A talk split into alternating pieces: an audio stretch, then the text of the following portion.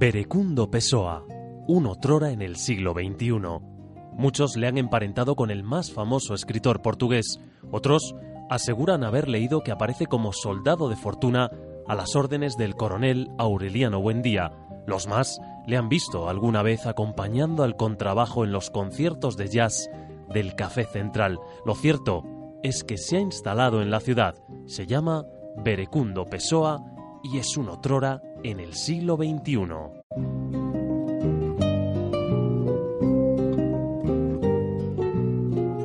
Hace unos años, con motivo de otro de sus grandes triunfos, ya le dediqué un artículo a José Julián Becerro, ese joven bañezano que aprendió a montar en una piragua poco después de andar ese joven híbrido entre hombre y pez, cuyas palas semejan aletas, que nació al piragüismo en este duerna que se convierte en tuerto para verter sus aguas en el órbigo.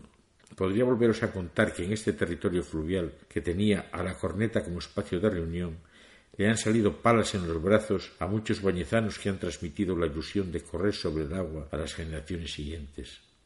Recuerdo siendo niño cómo entrenaban a la sombra del puente de hierro aquellos jóvenes capitaneados por Manolo el pintor. No los cito a todos porque temo olvidarme de alguno, y eso no me lo perdonaría, porque todos eran igual de importantes.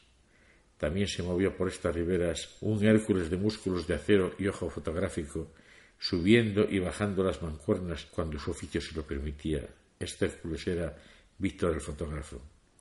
Durante unos años, el descenso internacional del órbigo atrajo a multitudes de aficionados a ver a los más grandes piragüistas descender este río de lúpulo hasta la meta situada en el entronque del tuerto con el órbigo.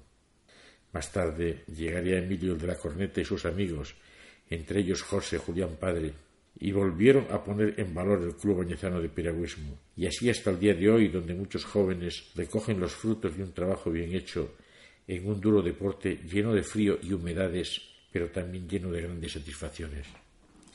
Quiero recordar ahora a mi amigo José El Caco, que llegó a la selección nacional y que dejó de remar en la vida, purica vida, como él decía, hace unos años. José Julián Becerro es el logro de todos estos palistas bañezanos que le precedieron.